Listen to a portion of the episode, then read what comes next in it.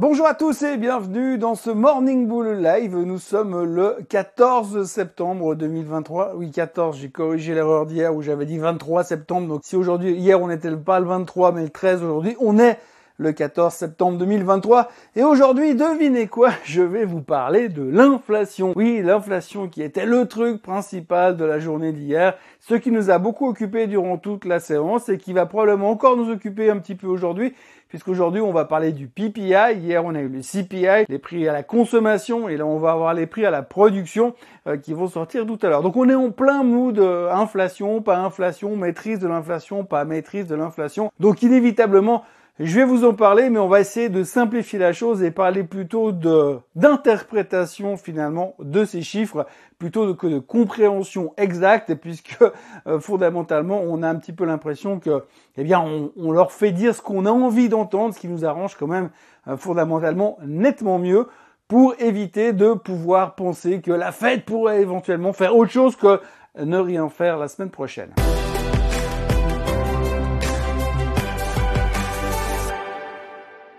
Donc si on regarde ce qui s'est passé au niveau des chiffres de l'inflation, je vais pas vous refaire le film, je vais pas vous donner les chiffres, vous avez qu'à les voir, ils s'affichent au-dessus de moi en ce moment.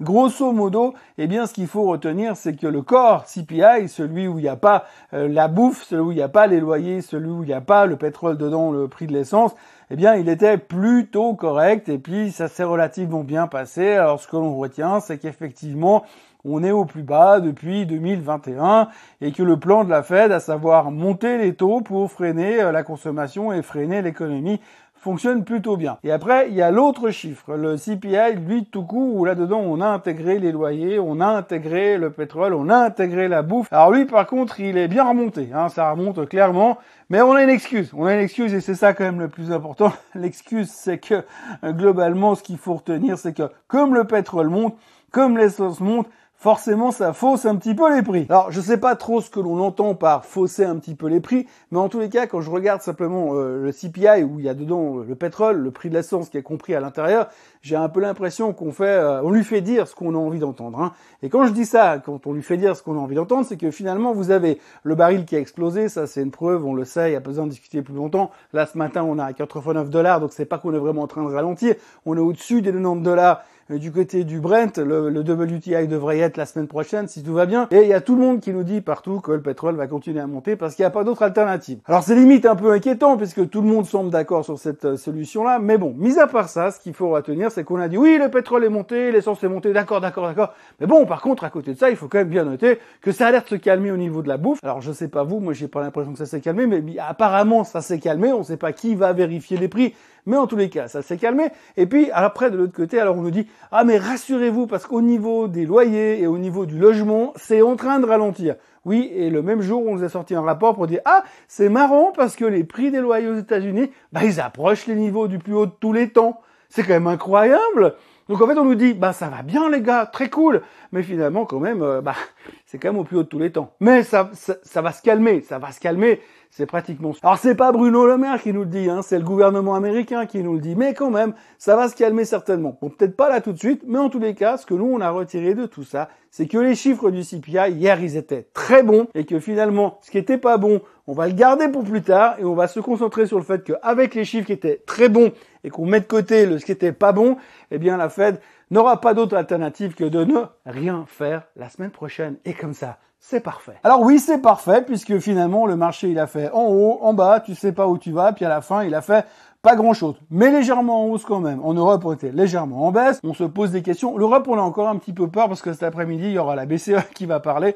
Alors la BCE, là aussi, c'est pareil. Hein. Quand on voit les chiffres qui sont sortis récemment, quand on voit les commentaires de Madame Lagarde de ce qu'elle a exprimé récemment, eh bien, on peut quand même se demander si euh, elle n'est pas un tout petit peu inquiète parce qu'il n'y a pas un ralentissement suffisant au niveau des chiffres économiques. Donc on, espère, on aimerait que ça aille plus vite. Alors pour l'instant, on se rassure, on dit non, non, mais la Fed va rien faire la semaine prochaine. BCE va rien faire cet après-midi. Mais on n'est pas complètement sûr au niveau de la BCE. La Fed, on est pratiquement sûr. Mais la BCE, on n'est pas complètement sûr. On a encore un petit doute. C'est pour ça que les marchés euh, français, allemands sont encore un petit peu sur les pattes.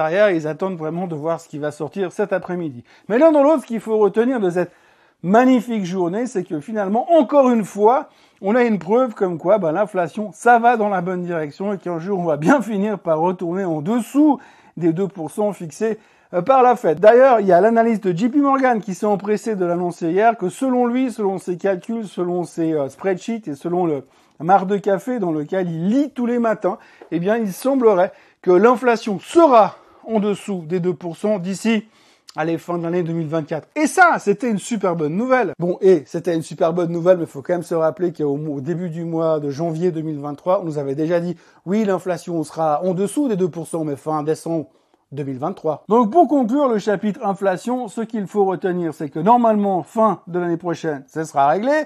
Et puis deuxième chose, c'est que l'un dans l'autre, les chiffres étaient pas extraordinaires, mais que le marché l'a quand même globalement super bien pris, et c'est ça la chose la plus importante. Alors l'autre petit problème qu'il faudra quand même réfléchir, c'est que apparemment, on est quand même en train de se dire que c'était pas top top, mais que si ça se corrige le mois prochain, ça va bien se passer. Reste juste à espérer que ça va se corriger le mois prochain. Après, si le mois prochain le pétrole est à 115 dollars, bah, ça sera pas de ma faute.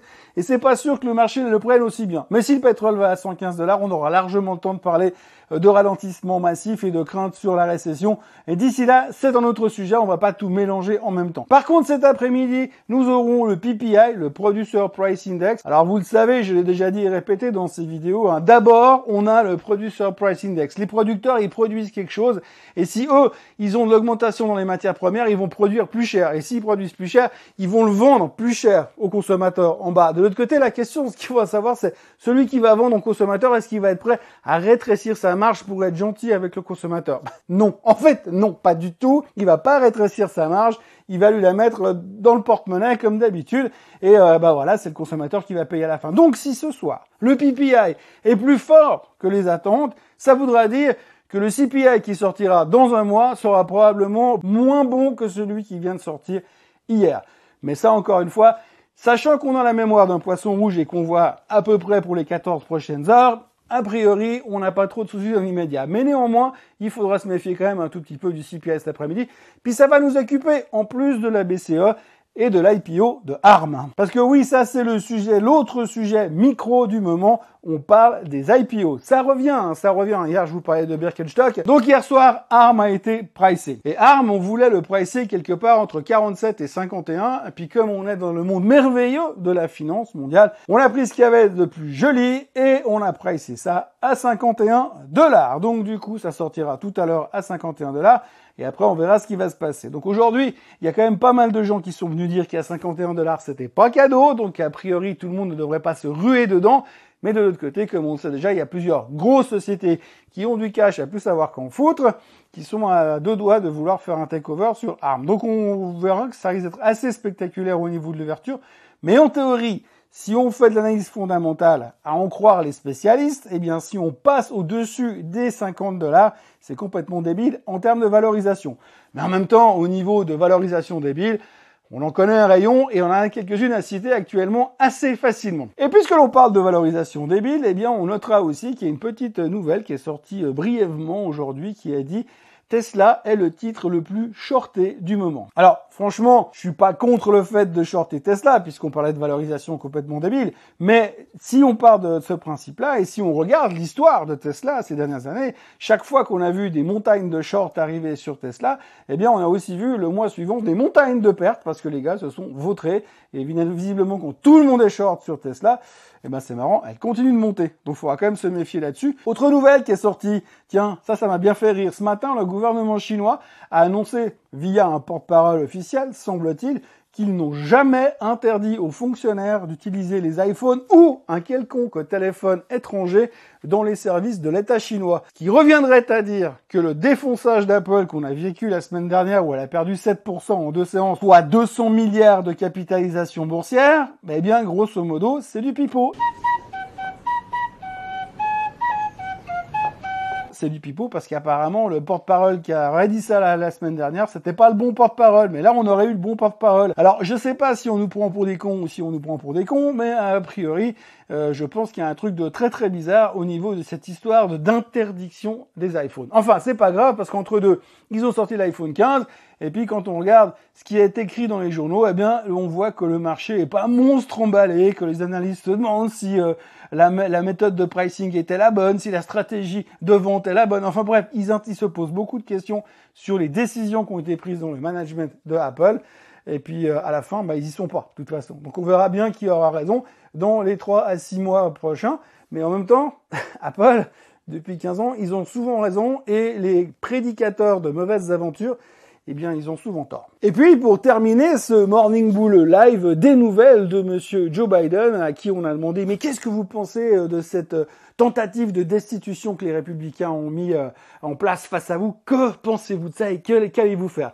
Il a dit, moi, je m'en fous. C'est simplement une stratégie des républicains pour essayer de faire un shutdown du gouvernement. C'est une des craintes du moment. Euh, et donc, moi, je vais continuer à me préoccuper des préoccupations des Américains qui sont ma priorité. Alors, ça tombe bien parce que justement, une des préoccupations des Américains, c'est comment faire pour que Joe Biden se représente pas en 2024. Et puis, on terminera avec un petit point qui est un petit peu passé discrètement à l'as. Il faut quand même le signaler. Euh, dans les dangers du mois de septembre, il y avait une ligne dans les quelques points qui pourraient faire basculer le marché c'était la grève des ouvriers du monde automobile. Alors, euh, les syndicats ont jusqu'à ce soir pour trouver une solution avec les constructeurs automobiles, GM, Ford, Stellantis. Je rappelle que Tesla n'est pas un constructeur automobile, c'est un provider de voitures qui roulent toutes seules. Et puis alors, ce soir, si on ne trouve pas de solution, eh bien, forcément, ils vont tous se foutre en grève. Donc, ça veut dire que plus de production chez Ford, plus de production chez GM, plus de production chez Stellantis, plus de production chez Peugeot, quelle horreur. Enfin bref, tout ça pour dire qu'il faut quand même savoir qu'à l'intérieur du package que les syndicats, ils ont demandé, ils aimeraient 40% d'augmentation en plus. 40% d'augmentation en plus. Bon, sur 4 ans, d'accord. Mais si Stellantis, Ford et GM, ils acceptent 40% d'augmentation en plus, je serais tenté de dire que je vais de nouveau me faire la boule à zéro, mais je ne le ferai pas, je ne le ferai pas. Ceci dit, ça sera intéressant de surveiller parce que si cette grève, elle commence, ça risque de durer un tout petit peu. Un truc que j'ai oublié aussi, euh, il faudra quand même noter que les expectations, que les attentes de croissance en Chine sont redevenues les mêmes que l'on avait en plein milieu du Covid. Hein. En plein milieu du Covid, quand tout était verrouillé en Chine, on avait les mêmes attentes de croissance que maintenant où tout est ouvert de nouveau. Et en plus, on a appris qu'il y a des montagnes de fric qui sortent toutes les semaines de Chine. Tous les investisseurs étrangers sont en train de retirer leur billes et s'en vont. Alors, est-ce qu'ils sont en train de s'en aller à raison ou est-ce qu'ils sortent juste à la fin puis que c'est une forme de capitulation? Bien évidemment, L'avenir nous le dira. Voilà ce que l'on pouvait dire de ce monde merveilleux qui est le nôtre en ce moment surtout celui de la finance. Donc n'oubliez pas, comme d'habitude, de vous abonner à la chaîne Suisse Côte en français, de liker cette vidéo, de la partager, d'en parler partout autour de vous pour que demain on soit encore un peu plus nombreux à voir cette vidéo, la suivante bien sûr, celle de vendredi. Et d'ici là, passez une excellente journée et à demain pour un nouveau euh, Morning Bull live. Bye bye.